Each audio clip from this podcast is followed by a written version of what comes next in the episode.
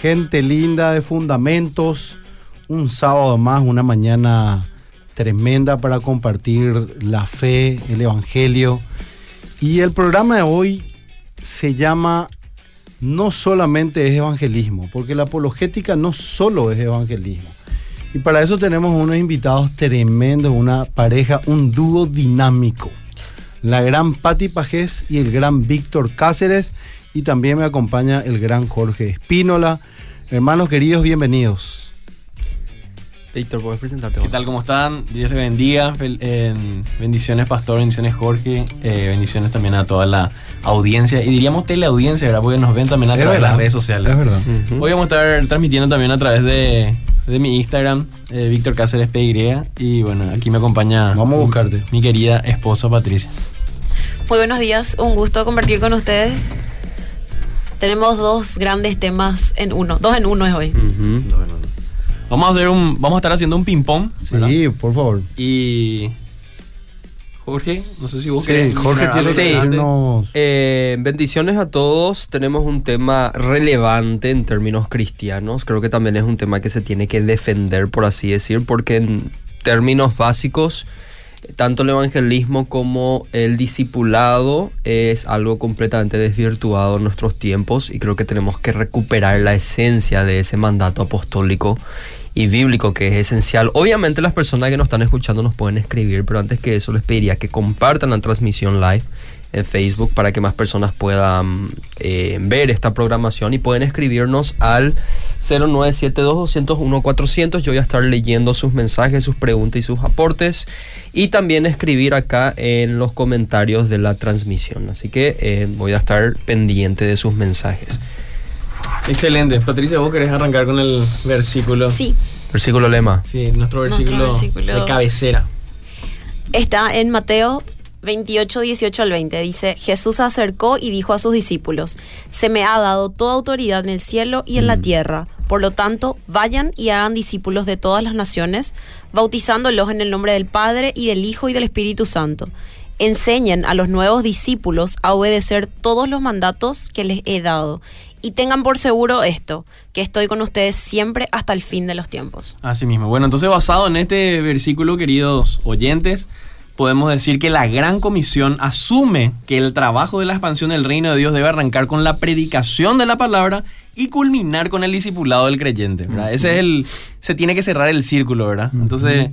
Este es un poquitito, eh, es una definición un poco personal y también que estuvimos viendo con Patty, ¿verdad?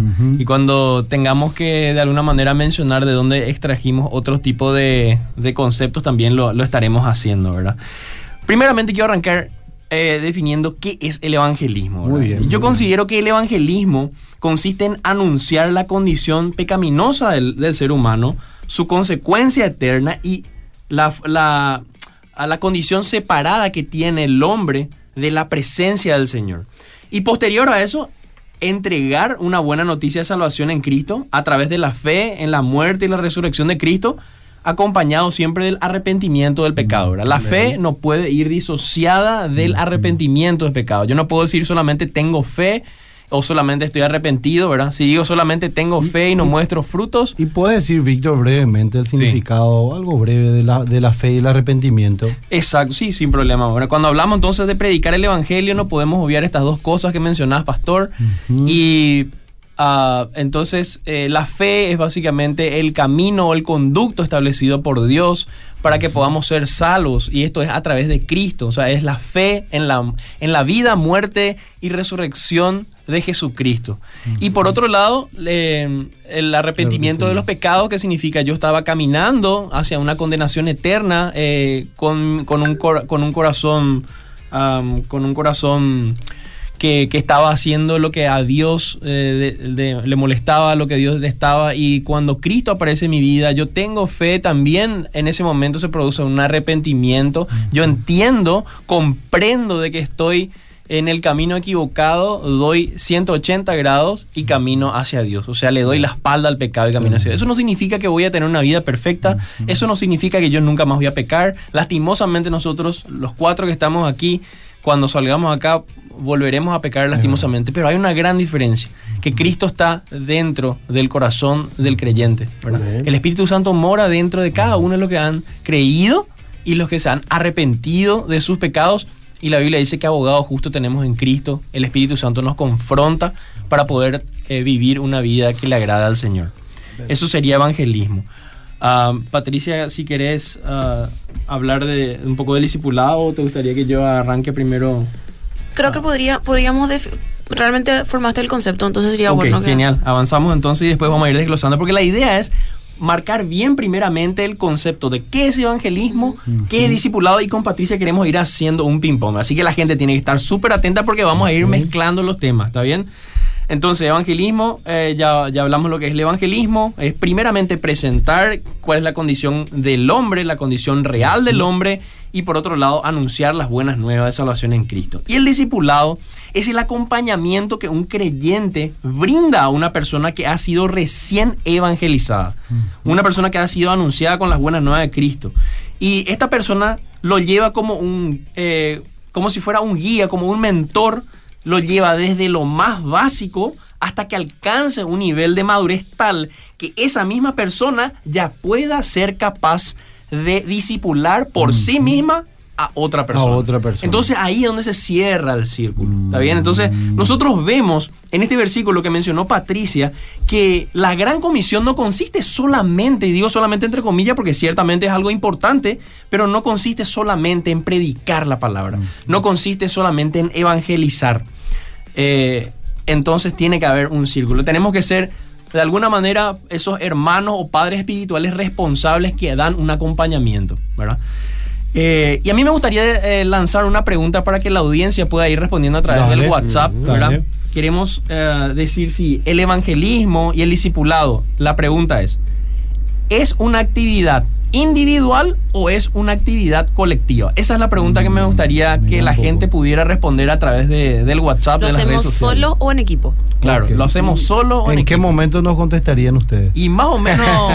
A ver si A ustedes mitad pueden pro- responder al la- final después. de to- ¿Y A qué se regala para los que responden bien, por ejemplo? Todavía no, no tenemos las bendiciones, pero va a haber, va a haber. Hoy no traje ningún libro para regalar. Ok, ok. Se podría decir entonces, Víctor, que el evangelismo en primera instancia es como dice Alistair McGrath también, un llamado a la conversión y la conversión vendría a ser como una moneda de dos caras. Por un lado tenemos el arrepentimiento y por el otro lado tenemos la fe. Una fe arrepentida, decía Gruden, y un arrepentimiento de confianza o de fe, decía también Gruden. Y el discipulado vendría a ser el trabajo posterior que se hace, es decir, vos no le dejas a la persona ahí después de haberle declamado el evangelio, después te retirás, sino que la acompañás en su crecimiento y en su madurez espiritual. El evangelismo y el discipulado están asociados íntimamente en ese sentido. Eh, para como un resumen nomás para que para los que no están no están escuchando. Acá una persona nos escribe desde Argentina y creo que ya está escribiendo y va a responder tu pregunta y dice en primera instancia saludos desde Río Primero Córdoba Argentina. Está muy bueno el tema que están tratando. Yo estoy en eso, que es el evangelismo, y lo que están diciendo me bendice mucho. Acá tenemos otro mensaje y dice: excelente la programación, muy bueno el tema de hoy. Acá tenemos una pregunta que dice cuál es la forma correcta de evangelizar, Espectacular. qué es lo que debe contener nuestro mensaje evangelístico. Y otra pregunta, y creo que esto se va a responder, evangelismo y discipulado es lo mismo, son cosas diferentes. Espectacular. Estoy tirando las primeras Muy preguntas. buenas Sí, preguntas y vamos a ir respondiendo cada una de ellas a lo largo del, del- del programa. Tenemos ese, ese contenido preparado. Y quisiera preguntarle por la gente del, del- de mi Instagram si es que me están escuchando el audio, si es que me pueden responder ahí un mensaje, nomás si se te escucha y ya seguimos avanzando. Bueno, am, no sé si vos querés arrancar ya con algo de evangelismo, entonces vamos haciendo ahí un De discipulado. discipulado y vamos haciendo un... Bueno, lo, lo primero es hablarle a la gente de que este concepto ya existía en el Antiguo Testamento, porque leímos bien Ah, el, el final de Mateo donde Jesús da ese mandato para todos, pero ya es un concepto que existía en el Antiguo Testamento. Dios llamaba al pueblo de Israel a recordar continuamente su fidelidad, cómo Él les liberó de Egipto, de la esclavitud, y entre ellos entonces había un discipulado. ¿Y qué es discipulado? ¿Qué es un discípulo en principio? Un discípulo es alguien que sigue y vive las enseñanzas de otra persona. y es aquella persona que está aprendiendo o está estudiando sobre esta persona. Y tenemos que empezar a, a entender primero cuáles son las marcas de, estas de, de- de esta persona denominada discípulo. Una de ellas es alguien que responde al llamado inicial de Dios. Por eso que es importante el evangelismo. En el evangelismo es donde la persona puede responder a ese llamado. Claro. Sin evangelismo, ¿cómo? Un discípulo podríamos decir que puede ser llamado en el término contemporáneo alumno. Podría. Entra Sí, en el alumno. podría. Lo Un seguidor. Alguien que es ment- mentoreado, un seguidor, alguien que está aprendiendo. seguidor. O a- Sí. alumno Un no definiría completamente, ese no sería completo, ¿verdad? Porque No sería completo. ¿verdad? Porque el alumno muchas veces solamente está para aprender algo y no para seguir. Exacto. Claro, está nosotros siendo alumbrado el en- alumno. exacto, está siendo Alumbrado. alumbrado. Sí, no, no es lo mismo. Y Discípulo está sí. tratando de imitar a la persona que le está instruyendo. El alumno está recibiendo la educación Sí. teórica quizás, Claro. pero no... Ajá. Y sí, en nuestro contexto contemporáneo esa palabra tiene más que ver con el tema de las clases, de una persona que tiene que... eh, Pasar una batería a veces. sí, pasar una materia y, y también, por así decirlo, someterse a un currículum. Yo creo que si bien el concepto alumno no abarca por completo lo que es ser un discípulo, creo que el discípulo en cierto sentido es un alumno. En cierto sentido es un alumno Sí. porque está aprendiendo, está recibiendo iluminación de Tiene su característica de un alumno. Es así, pero como que no... No, cum- no- no cumple todo. Sí. o sea, No lo abarca. Sí, no por eso, todo, sí. Por eso al final no hay otra palabra para discípulo. Sí. Es mismo. discípulo. Sí, así mismo. Bueno, hay, hay dos cosas dentro de lo que es el mu- dentro de lo que es el tema de evangelismo que me- a mí me preocupa bastante de lo, de lo que me tocó leer hasta ahora. Lo primero es la tasa de alejamiento. ¿Qué es la tasa de alejamiento? El 80% de las personas que hacen una profesión de fe dentro de una iglesia terminan alejándose al poco tiempo. Esa es la primera cosa que, que preocupa bastante. Y por otro lado, que diariamente mueren 150 mil personas aproximadamente en el mundo. Entonces, nosotros como creyentes muchas veces no tomamos esta tarea como un obligatorio o como Mm. un algo que tenemos que hacer Ni como un llamado urgente. ni como un llamado urgente, ¿verdad? Entonces, eh, hay diferentes excusas que el creyente suele poner con el fin de no asumir este fu- rol fundamental en el evangelismo, al cual todos fuimos llamados para luego alentarnos a planificarlo intencionalmente. O sea, la idea es darnos cuenta de esto y empezar a planificar dentro de nuestras iglesias. No como un programa, ¿verdad? Sino que como algo, como, un, como una actividad que Dios mismo preparó para nosotros, ¿verdad? Y si bien Dios puede hacer que hasta las piedras hablen, la realidad es que nosotros tenemos que sentirnos contentos y felices porque podemos Honrados. participar, honrados, porque podemos participar de la expansión del reino de Dios. Una de las principales excusas que tiene el creyente para no evangelizar es el temor al rechazo. Algunos cristianos tienen, temen ser rechazados o mal vistos al compartir su fe con otras personas. Esto pasa mucho en el ambiente laboral, Mm. especialmente en la universidad. ¿A qué van a decir? Van a pensar que soy un, eh, un religioso, que esto, que aquello, ¿verdad? La- otro, otro punto es la falta de preparación. La Mm. gente no sabe cómo encarar. Mm. No sabe cómo encarar. ¿verdad? Totalmente. ¿Por qué? Porque no lee, no investiga, no encuentra la forma, ¿verdad? Y uno, y la Biblia ciertamente dice que cuando estemos en ese momento, Dios mismo es el que va a poner las palabras en nuestra boca, ¿verdad? Pero la realidad es que no oramos lo suficiente, no tenemos muchas veces la fe suficiente para creer y confiar en que Dios mismo va a hacer su obra en ese momento, ¿verdad? Y obviamente, los primeros, los primer- las primeras evangelizaciones que un cristiano puede hacer, eh, a lo mejor no van a ser eh, totalmente correctas o como debería ser o como la Biblia espera, ¿verdad? Pero uno no puede esperar a tener algún título de teología o lo que fuese para empezar a predicar. Uno ya puede arrancar hablando del Evangelio por lo que ya conoce, ¿verdad?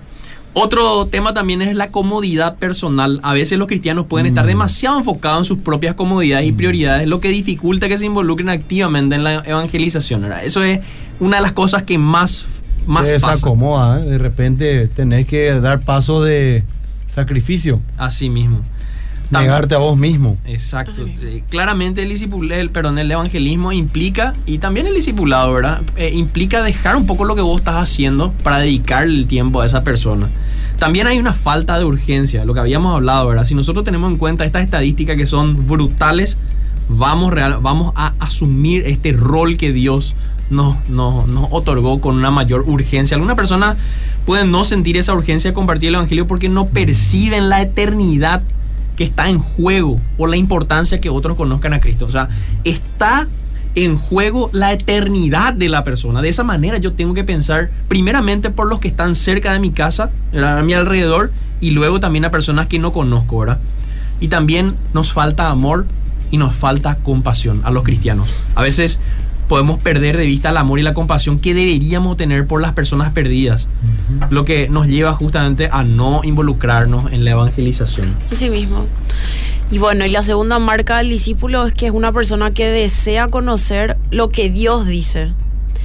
Y en Deuteronomios podemos ver que ellos fueron llamados a amar al Señor con todo el corazón, con toda nuestra alma y con todas nuestras fuerzas, todos los que decimos creer en Dios.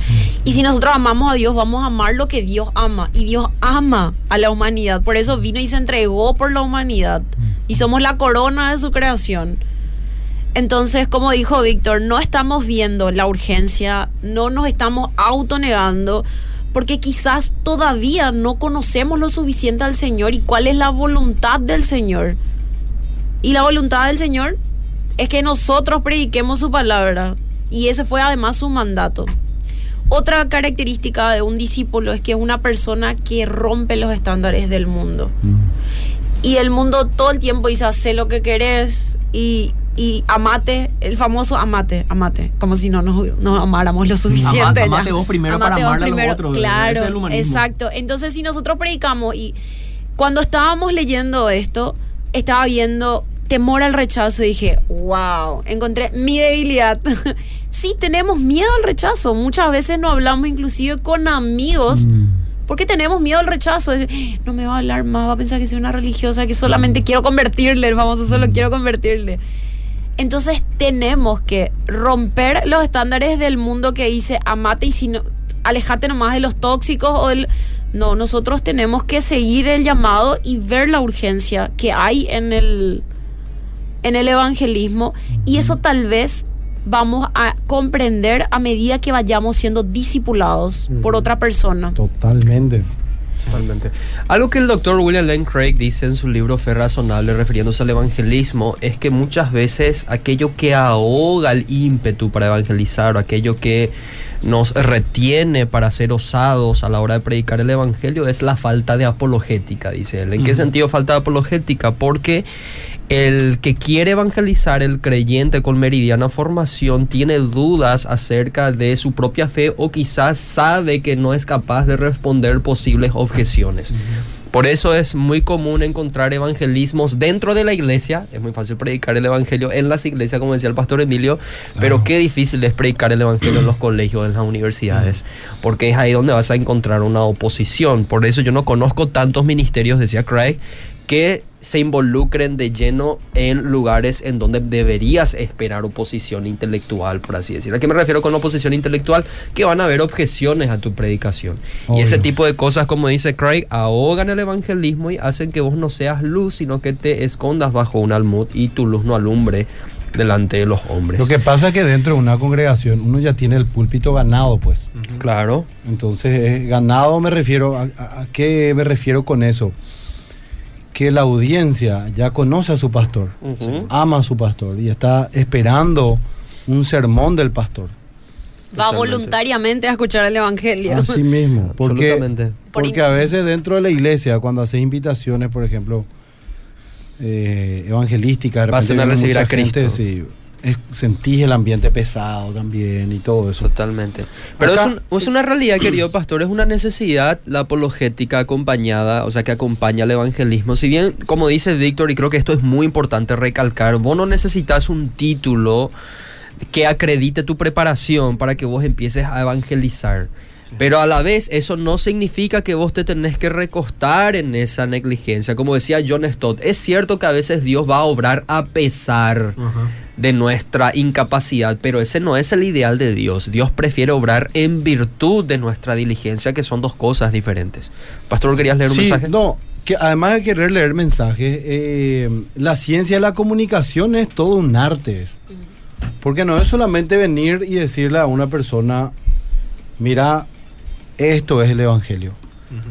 Porque generalmente cuando la, la evangelización se da, y históricamente también, se daba en el contexto de la vida diaria de las personas. Ahí uno iba evangelizando en el trabajo, con los amigos, las familias. Y a veces nosotros creemos que es solamente venir y meter el mensaje y punto, y no involucrarte en la vida de la gente. Así mismo, por eso venimos a romper el mito de las campañas. O sea, que todos pensamos que tenemos que ir a una campaña evangelista Mm. para ser evangelistas. Sí.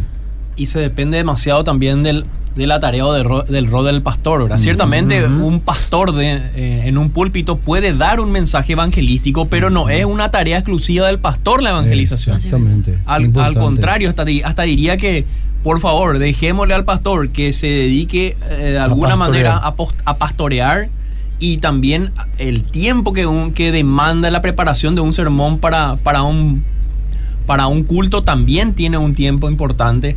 Y nosotros como miembros de iglesia deberíamos de tomar ese rol protagónico para evangelizar a aquellos que vienen dentro a visitar nuestras iglesias y también afuera en nuestro día a día. De alguna manera la reforma protestante lo que también una de las cosas que también pregonó y contra lo cual luchó era esa separación que había entre mi vida dentro del, del momento de la liturgia, Mm. ¿verdad? Y, Y mi fuera. vida afuera. ¿verdad? Y Lutero decía, ¿verdad? No podemos nosotros separar estas cosas tienen que ser uno solo. Yo no puedo ir a la iglesia eh, a levantar mis manos y a creer que únicamente allí es la adoración. Claro, y y después, después- salgo y hago mi día lo que se me antoja. Y dentro de mi, en, mi, en mi contexto laboral, eh, académico, a mí me conocen como una persona que sí puedo compartir con, con Mm. las cosas del mundo.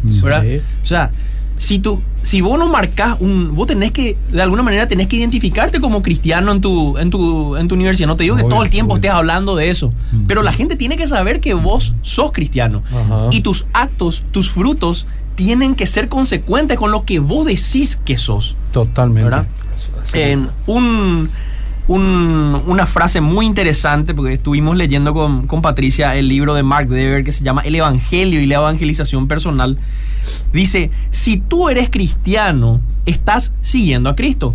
Lo sigues y lo anhelas. Y por lo tanto, también debes desear este supremo bien para todo aquel que amas. Es este mismo amor el que exige de nosotros aspirar a lo mejor para aquellos que amamos.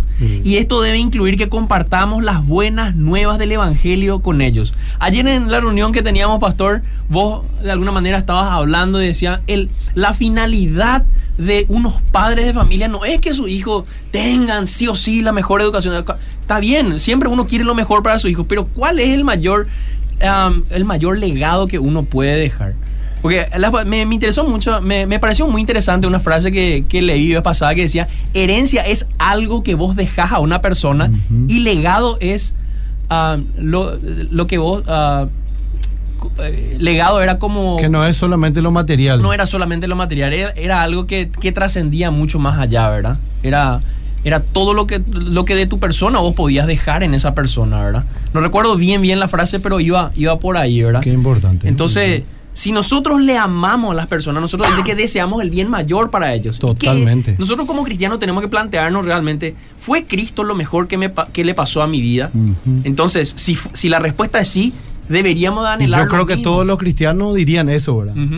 Siempre, siempre marcamos lo mejor que me pasó en la vida Cristo, después mi esposa. ¿sí Sí. o no? Me Dicen eso, ¿verdad? Sí. Yo siempre le escucho, bueno, algunos hermanos mi, mi futura novia o qué sé. Pero bueno. Ya veo. Todos mirándole a Jorge.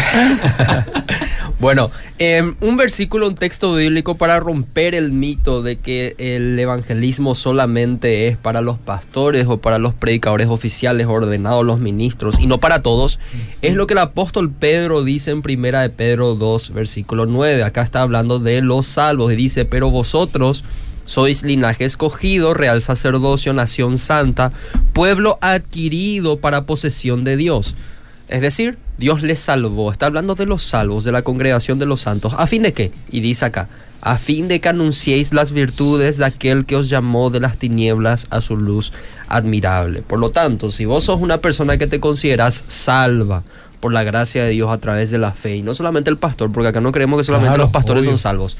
La congregación, la iglesia es el pueblo redimido de Dios. ¿A fin de qué? a fin Sumale- de anunciar a Dios, anunciar sus Sumale virtudes. Efesios 4, Jorge, ¿verdad? También.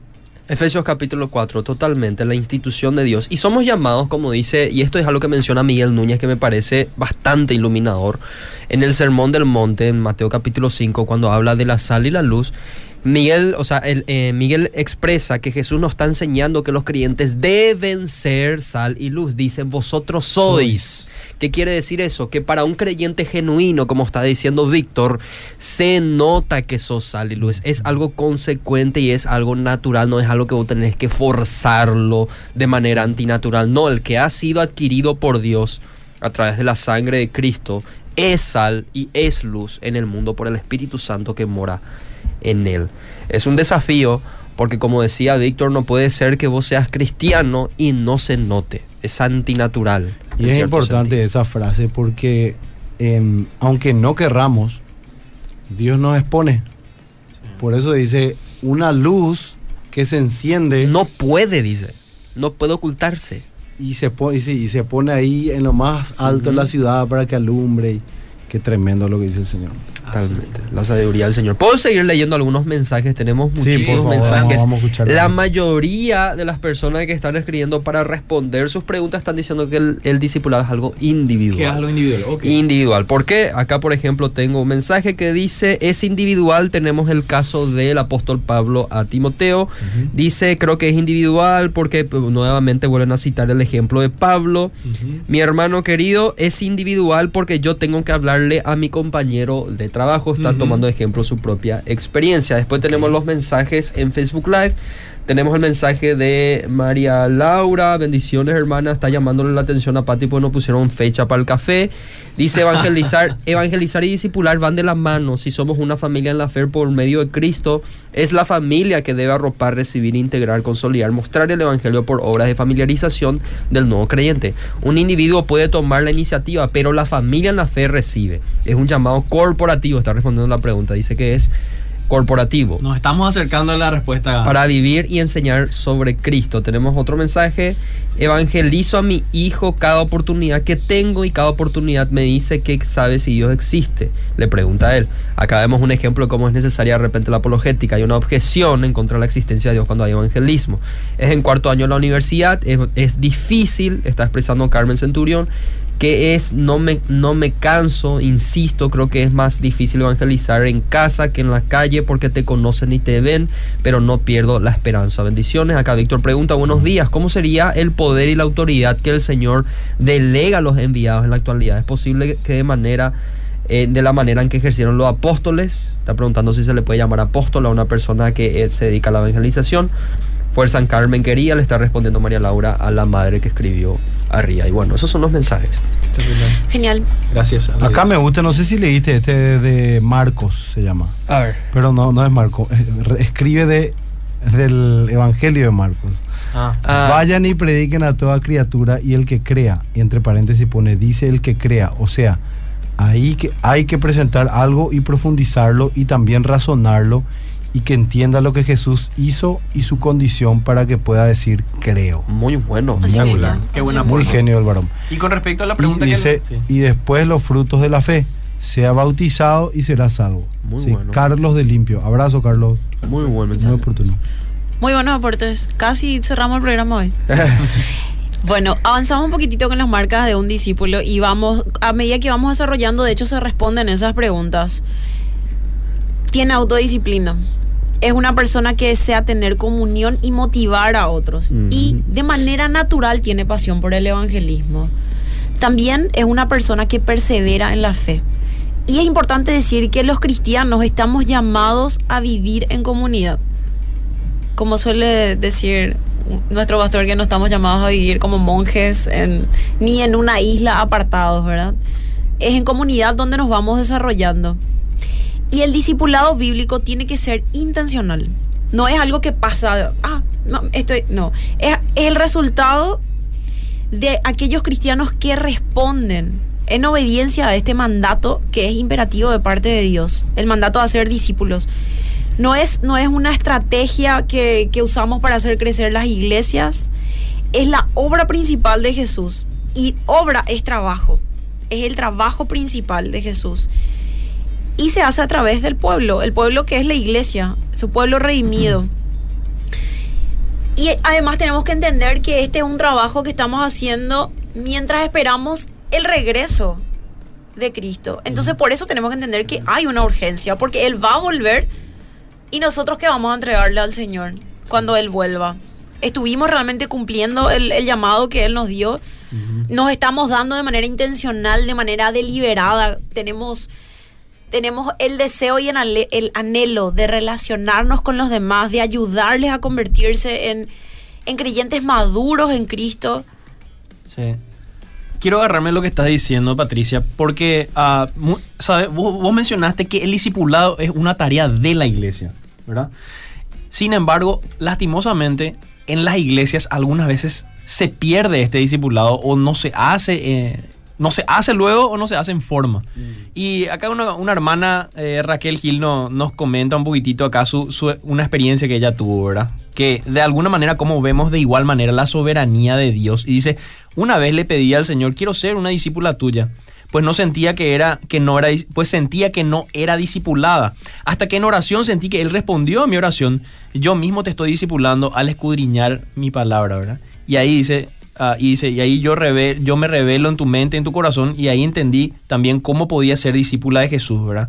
Al comprender todo esto, ahí también deseé compartir todo lo que Dios, todo lo de Dios, eh, todo lo de Dios a otros, y era algo que necesitaba hacerlo. Dice, o sea, de alguna manera, esta hermana no encontró tal vez en ese lugar esa, ese discipulado, pero Dios en su soberanía obró y ella sintió que Dios mismo le estaba discipulando a través de su palabra. ¿verdad? Y sabes qué pasa, Víctor, también que muchas veces no, no sentimos, no nos sentimos dignos de ser discípulos. Es como que es una etapa diferente que hay que pasar. Sí. Es como que, bueno, ahora soy convertido, nacido de nuevo, pero ahora, ¿cómo voy a llegar a ser discípulo? Y creemos que necesitamos tener una santidad especial o una gracia especial para lograr ser discípulo. Y no es así. Imagínense, mírenle nomás a los discípulos del Señor. Sí. Personas que estaban fragmentadas, personas que estaban comenzando, eran jóvenes, inexpertos, llenos de ímpetu, con una, con una eh, teología bastante, ¿cómo es?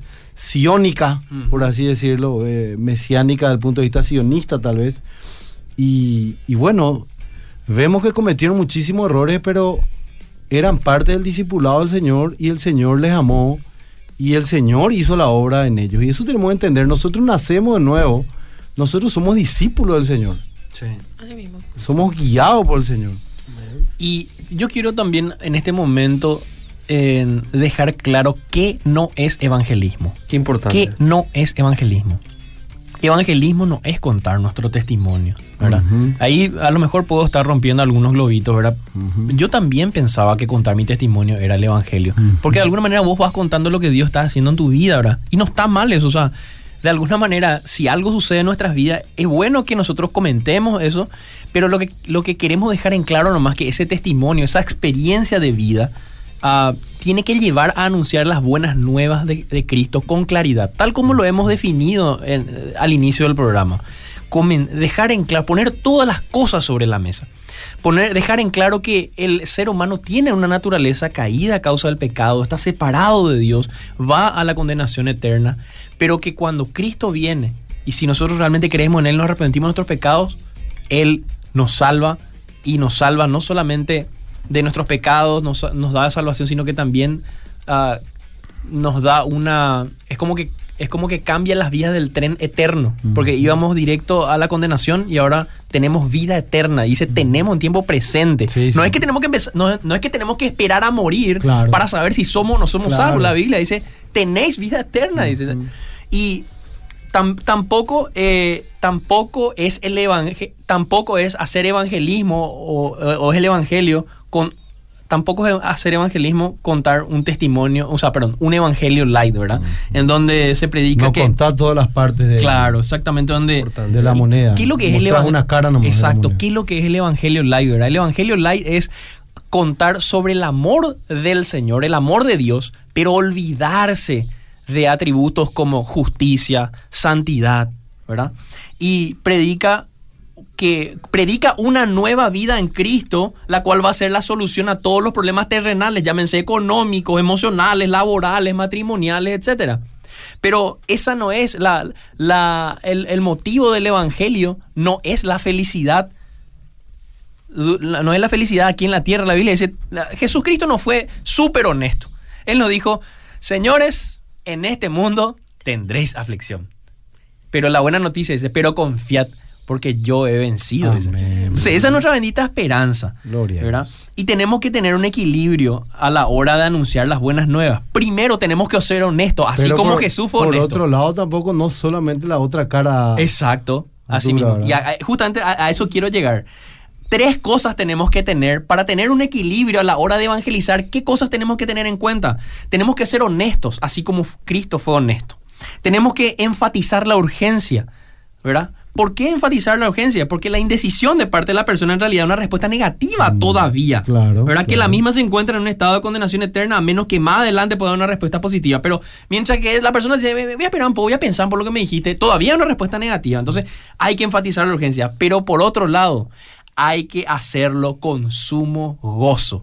O sea, si es algo que realmente cambió mi vida y transformó mi vida para bien, no solamente aquí en la tierra, sino también eternamente, yo tengo que hacerlo con Claro, gozo. claro. Está bien, no es solamente ahí, eh, estás directo a la condenación, que esto, que aquello. Y por otro lado, no solamente ese evangelio light donde dice, no, venía Cristo, Jesu- Jesucristo murió por tu pecado y te ama y todo bien, ¿verdad? Y vos no, no, le, no le mostrás un diagnóstico. Y vamos a hablar un poquitito después de cómo ir presentando un poco eso a nivel práctico también. Como la Biblia dice que hay que ser sabio. El que gana almas es sabio, dice. Exacto. Totalmente. Algo para añadir a lo que está diciendo Víctor, porque me parece muy importante en nuestro lenguaje evangélico popular. Siempre escuchamos términos como, por ejemplo, y hay un término que es tan famoso que dice, evangeliza en todo tiempo y si es necesario, habla. Famosa esa frase. Después tenemos una frase que dice, el mejor evangelio es tu vida. Y también hay personas que hacen evento evangelístico. ¿Y de qué se trata ese evento evangelístico? Bueno, repartir abrazos gratis. Mm. ¿Entendés? Ese tipo de cosas, por ejemplo, que para muchas personas es predicar el evangelio o es una forma de evangelizar. Y como estaba diciendo Víctor, obviamente esas cosas no están mal, pero no sustituyen la proclamación de la palabra, evangelio, el evangelio, el proclamar las buenas nuevas, así como Cristo lo hizo, como los apóstoles lo hicieron y como la iglesia lo ha hecho a lo largo de sus siglos. Entonces, entendiendo esto mismo, el apóstol Pablo en Tito 2.10, hablando de este tipo de cosas, de la, de la conducta, del testimonio, de la buena vida, del buen testimonio para con los de afuera, en Tito 2.10 Pablo dice, para que en todo adornen la doctrina de Dios nuestro Salvador. ¿Qué son esas cosas? No son el Evangelio, son el adorno del Evangelio. Y la palabra adorno es la palabra, la palabra griega cosmeo, de donde viene la palabra cosmético. El cosmético no sos vos. El cosmético sencillamente embellece o adorna una belleza natural que ya tenés o resalta una belleza natural que ya tenés. Bueno, este tipo de cosas no sustituyen el Evangelio, sino que adornan, resaltan o embellecen en cierto sentido, pero de ninguna manera sustituye. Sustituye. Si vos querés salvación, querés conversión, querés arrepentimiento, no lo vas a lograr con este tipo de cosas, lo vas a lograr con la proclamación de la palabra y el poder del Espíritu Santo, la unión de los dos. Predicación, Espíritu Santo engendra nuevos nacidos. Así de simple. Así mismo. Avanzamos un poco con el discipulado. Hablamos de que, que el discipulado bíblico es relacional. Nuestra iglesia está llamada a relacionarse unos con otros. Y pre- la pregunta de que si se hace de manera individual o de manera corporativa. A ver, de manera corporativa nos reunimos todos, compartimos un asadito, que era típico. Pero no sé si en una reunión corporativa yo puedo agarrarle a mi hermana y preguntarle, ¿estás orando por tu esposo? Mm. ¿Qué tal está tu relación con tus hijos? ¿Cómo les estás disciplinando? ¿Qué luchas tuviste esta semana? usualmente eso no lo hacemos en público. Y usualmente eso no lo hacemos a quemarropa tampoco. Se va, de- de- se va desarrollando mediante un proceso de relación, ¿verdad? Es, es como, como la relación de amistad y de noviazgo que tuvimos antes con nuestros esposos. Cosas que hoy hablamos jamás hubiésemos pensado que íbamos a hablar, sino que se fue desarrollando de manera natural con el tiempo. Así que las preguntas personales no se van a dar en contextos de comidas grupales. No es en el tiempo de coinonía, sino en relaciones cercanas y privadas. Por eso que también es importante marcar esto. El discipulado se hace nenes con nenes, nenas con nenas. O sea, mujeres con mujeres, varones con varones. Esto no tiene que ver con la edad. No es, ah, cuando son más chicos, pero cuando somos grandes somos más maduros. No. Esto tiene que ver con un diseño natural del Señor. Las mujeres, hierro con hierro se afila, dice Proverbios, ¿verdad? Las mujeres podemos entender la lucha de las otras mujeres igual que los varones, porque tienen las mismas luchas. Bueno, tercero, el discipulado bíblico es amoroso. Ya que estamos haciendo preguntas duras antes, tenemos que decir que esto tiene que ser algo relacional, no algo frío, no algo práctico. Tiene que parecerse mucho más a la esencia misma de Dios, ¿verdad? Que nos llamó a amarnos unos a otros. Y esto se da dentro de su iglesia. Nosotros tenemos que entregarnos, como dije antes, de manera deliberada y tenemos que buscar el bien espiritual de nuestros hermanos. Así como Cristo mismo entregó su vida, nosotros no podemos entregar nuestras vidas y redimir a las otras personas, pero de manera práctica podemos entregar nuestro tiempo, podemos negarnos a nosotros mismos, Sí. dejar de pasar tu tiempo a solas de spa personal y ir con una hermana y, y estar desarrollando y santificando la vida de tu hermana. Nosotros vamos construyéndonos. Y eso no es una no podemos darle esa responsabilidad al pastor. Le decía Víctor, es como en tiempo de Nehemías, que estabas construyendo y una espada en tu costado cuando estaban levantando los muros, ¿verdad? Nosotros tenemos que entender que todos estamos llamados a construir y a defender la fe al mismo tiempo, pero no podemos delegar ese trabajo de discipulado solo al pastor. El pastor tiene que centrarse en meditar en la palabra de Dios y a veces pensamos, ah, no, si el pastor no me disipula, entonces no, no creo que sea tan correcto que Jorge venga y me disipule o que eh, Víctor me disipule. El pastor también tiene que entender que no es todólogo, ¿verdad? y, y que es un privilegio también que tu oveja esté volviendo a discipular porque el Señor dejó preparado personas para que después siguieran y, y cre- y crearan la iglesia. O sea, es un llamado un- también de atención para los pastores, Patricia, ¿verdad? O sea, a los pastores que nos están escuchando, ¿verdad? Que no se sientan ofendidos, ¿verdad? Claro. Si es que una oveja empieza a discipular, sino que al contrario, ¿verdad? Que le hagan entender al hermano que está siendo discipulado Ujú. que igualmente es un privilegio que un hermano esté tomando la posta para hacer ese trabajo al que todos fuimos llamados. Espectacular. Bueno, y volviendo un poquitito otra vez a lo que es el, el, evan- el evangelismo, ¿verdad? Habíamos hablado de, de que el evangelismo no es contar tu testimonio y tampoco es ese evangelio light donde te dice que Dios, Cristo va a solucionar todos tus problemas. Quiero dar vos dos ejemplos muy interesantes. Este es un, un ejemplo muy usado por el Ministerio Aguas Vivientes. Ellos hablan de- del ejemplo de dos señores a quienes se les pide que se pongan un paracaídas dentro de un avión, ¿verdad? Y al primer señor se le pide que se, se acerca a la azafata y le dice, señor, ¿puede ponerse por favor el paracaídas? Esto va a hacer que pueda mejorar su vuelo, entonces vamos a poder llegar correctamente a destino, ¿verdad? Entonces es como que la azafata no le quiso contar la realidad de lo que estaba sucediendo, sino que dio una verdad a medias, o sea, sí, ponete el paracaídas para tratar de llegar bien a destino, ¿verdad? Caso número, ¿verdad? Como es escena número uno, ¿verdad? Escena número dos, a otro señor, a una, la- se acerca a la azafata y le dice, señor, le comentamos que eh, nos hemos enterado de que el avión puede que o se estrelle o en el mejor de los casos hagamos un aterrizaje forzoso. Entonces le pedimos encarecidamente que pueda ponerse este paracaídas, ¿verdad? El tipo agarra, se pone rapidísimo, ¿verdad? ¿Qué pasó con el primer señor? Se puso el paracaídas, o sea, se puso el paracaídas y eh, cuando estaba viajando se dio cuenta que el, el asiento del, del avión lo es muy, muy chico, ¿verdad? El espacio que hay, ¿verdad? Estaba incómodo el tipo, ¿verdad? Y de repente, eh, agarra, justo eh, la azafata de tan rápido que, que estaba repartiendo los paracaídas, agarra y derrama así, un, creo que se derramó gaseosa, ahora sí se derramó por, por el tipo. Y se enoja el tipo, agarra el paracaídas, tira el paracaídas, ¿verdad? Y después se da cuenta que todo el mundo alrededor se estaba riendo, ¿verdad? Ese es el, el- el primer, el primer señor. Y ahí nos damos cuenta de qué es este evangelio light en donde te prometen que ponete a Cristo o vení a Cristo, de Cristo. ¿verdad? Y tu, tu vida va a mejorar, tu vuelo va a mejorar para poder llegar bien al destino. Pero sin embargo, en el caso número dos, se le dijo la verdad al, al pasajero y este pasajero también fue derramado por, por la gaseosa y se manchó y todo eso, pero al tipo no le importó absolutamente nada, se quedó bien firme ahí con su paracaídas, ¿verdad? Y él sabía que a pesar de que de las tormentas o de la turbulencia que pudiera haber o lo que pudiera pasar dentro del avión, él iba a llegar a destino con gozo. ¿verdad? Y este es el verdadero evangelio. El verdadero evangelio es un evangelio honesto, es un evangelio donde se cuenta la realidad, la realidad es un evangelio con suma urgencia y también eh, de alguna manera hay gozo en la proclamación de este evangelio. Genera gozo primeramente en la persona que lo anuncia y después produce un gozo también en la persona que recibe, entiende, cree y se arrepiente.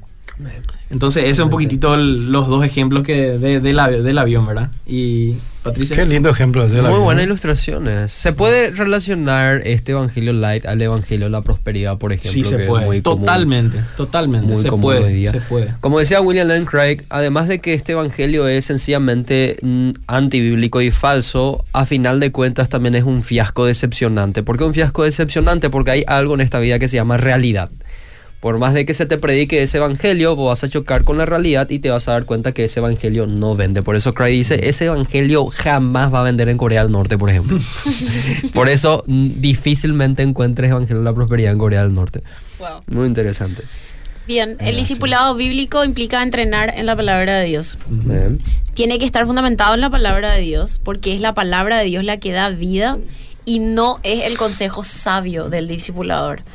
O sea, que no nos podemos autocertificar el poder y la habilidad que tienen, sí, las escrituras que transforman las vidas, que transforman la vida de las personas, ¿verdad? Como dice 2 Timoteo 3, 16 al, al 17, toda la escritura es inspirada por Dios y útil para enseñar, para redarguir, para corregir, para instruir en justicia, a fin de que el hombre de Dios sea perfecto, enteramente preparado para toda buena obra. Bueno, lo que nosotros tenemos que hacer en los discipulados es enfocarle a, las otras personas en la palabra de Dios. Trabajamos para no cultivar una dependencia tampoco con esa persona. Tenés un problema, no le puedes decir vení a mí, sino anda a Dios, anda a la palabra, en oración. Por eso que la autodisciplina del, del discípulo es importante. Nosotros tenemos que alimentarnos de la palabra y de la oración. Y el discipulado bíblico, eh, el ejemplo que, que da este escritor que es Mark Dever, es que dice que es como una tubería. Nosotros podemos mover un fluido de una dirección a otra, pero no somos nosotros. El discipulado bíblico en realidad se fundamenta en, la verdad, en las verdades que se encuentran en la palabra de Dios. Entonces Dios nos usa como conductos de su verdad. Tomamos la verdad de Dios, aprendemos a vivir de acuerdo a esta verdad y después le volvemos a pasar a los demás. Por eso que es importante que aquellos maduros en la fe disipulen a aquellos nuevos en la fe, porque son cosas que vos fuiste viviendo, te fuiste dando cuenta y querés evitar luego que el otro se equivoque en lo mismo. ¿Verdad? Entonces, para, por amor ya empezás a contarle algunos errorcitos que vos cometiste para que no vuelva a cometer. Y bueno, entender que es un proceso, no es un programa. No podemos decir, tenemos un programa de discipulado y vamos a poner las 10 en ese programa y los días al terminar ese programa van a estar totalmente maduritos. No, porque cada uno tiene un proceso diferente. Cada uno vino en una condición diferente a los pies de Cristo también. Entonces, no podemos decir, ah, no, este asiste los domingos, los sábados, los miércoles, los viernes. Este es el más maduro en la fe. Y ese que no viene, no, tiene que haber cambios en la vida de la persona. Se tiene que reflejar el carácter de Cristo en la vida de esta persona. Es ahí donde vemos si realmente está avanzando en el proceso. Entonces, entender que el discipulado no es un programa. El discipulado es un proceso en donde el cristiano va creciendo en su santificación. Sí, genial. Súper. Ah, contextos. Ah, Víctor, bájame esto más a nivel práctico. Nos encantaría, nos hubiera encantado haber te- tenido de repente un diálogo donde simulábamos una evangelización, ¿verdad? Pero por una cuestión de tiempo eso es muy complicado en este, en este espacio, ¿verdad? Pero por lo menos quiero dar algunos contextos, Ujú. ¿verdad?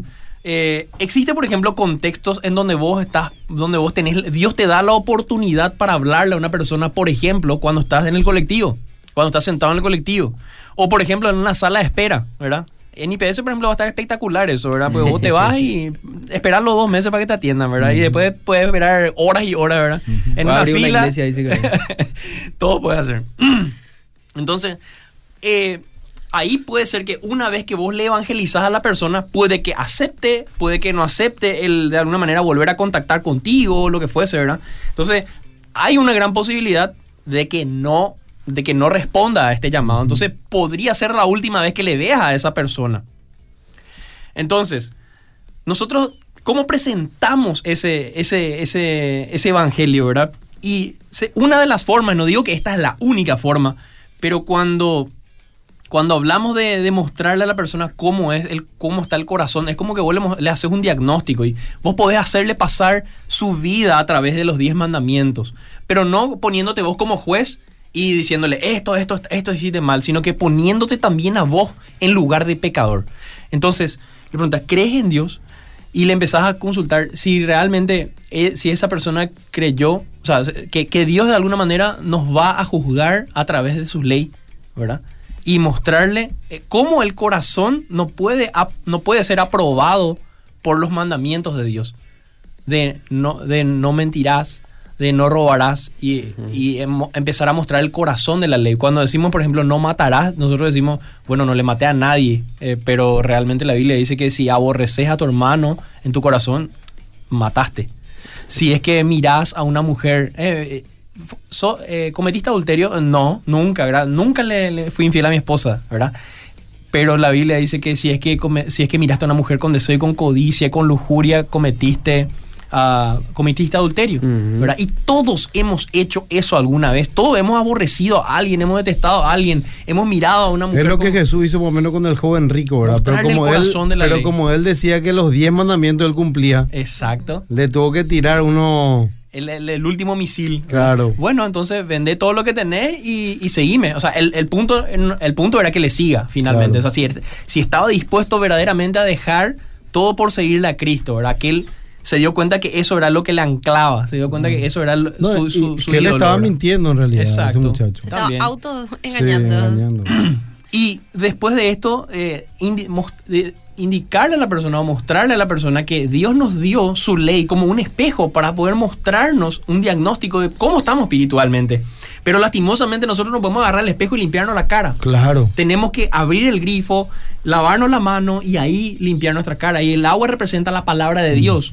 Y la Biblia dice que Jesucristo es la palabra de Dios. Amén. Entonces, si Jesucristo es la palabra de Dios, la salvación vino a través de Cristo. Yo utilizo la ley para ver cómo estoy espiritualmente. Yo leo la palabra de Dios y me confronta, pero no puedo agarrar como un espejo y limpiarme. La ley no me va a poder salvar. De hecho, que nunca nadie se salvó por cumplir la ley.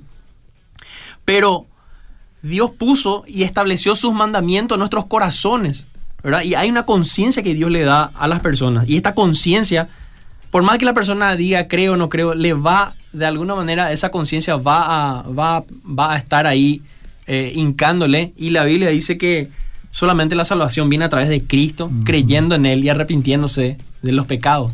Entonces, esa es una manera de, de, por ejemplo, evangelizar a una persona en el colectivo o en la sala de espera y ser así pu, pu, pu, rápido, porque a lo mejor no vas a tener demasiado tiempo tampoco, pero para ir a lo concreto, ¿verdad?